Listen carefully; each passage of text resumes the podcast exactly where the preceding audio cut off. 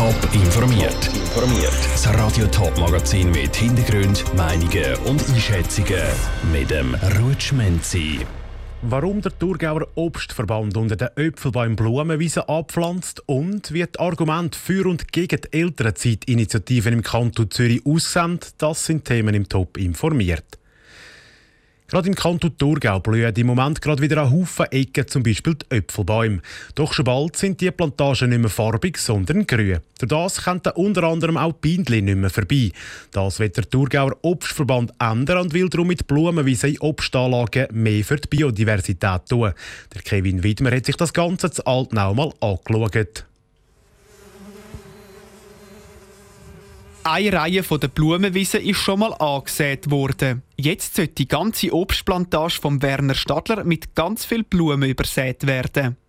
Die Saat hat er vom Thurgauer Obstverband bekommen. Der will nämlich für mehr Biodiversität auf Obstanlagen sorgen.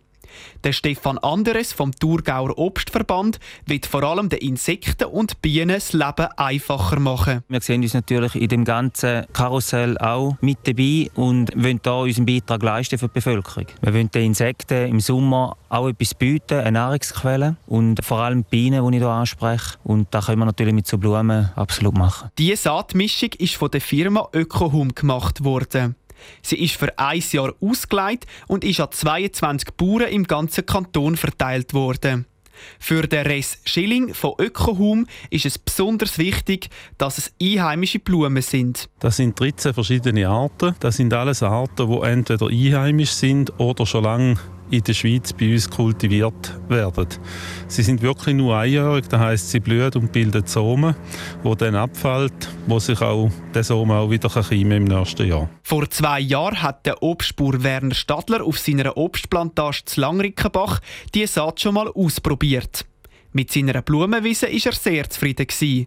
Auch die Diversität im ökologischen Sinn hat passt. Eine Obstplantage eignet sich einfach sehr gut für die Aufwertung, für Biodiversität, weil da haben wir über 15, 20 Jahre die gleiche Struktur. Wir haben keine Bodenbearbeitung. Wir haben Moorbienen, ein grosser Teil der Moorbienen, die gehen nicht in Insektenhotels, sondern die gehen im Boden rein. Nachdem im letzten Jahr Trinkwasser- und Pestizidinitiativen abgelehnt worden sind, hat der Thurgauer Obstverband die Aktion Blumenwiese im Obstgarten ins Leben gerufen gerufen, um trotzdem etwas für die Biodiversität zu machen. Der Kevin Widmer hat berichtet. Aber nicht nur auf Obstplantagen kann die Biodiversität mit so Blumenwiesen gefördert werden, sondern auch die Heime im eigenen Garten.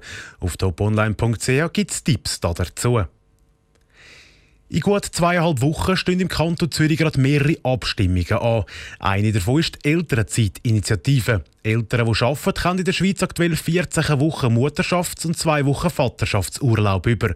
Die Initiative fordert, die Elternzeit für Mamis und Papis im Kanton Zürich auf je 18 Wochen zu verlängern. Isabel Block.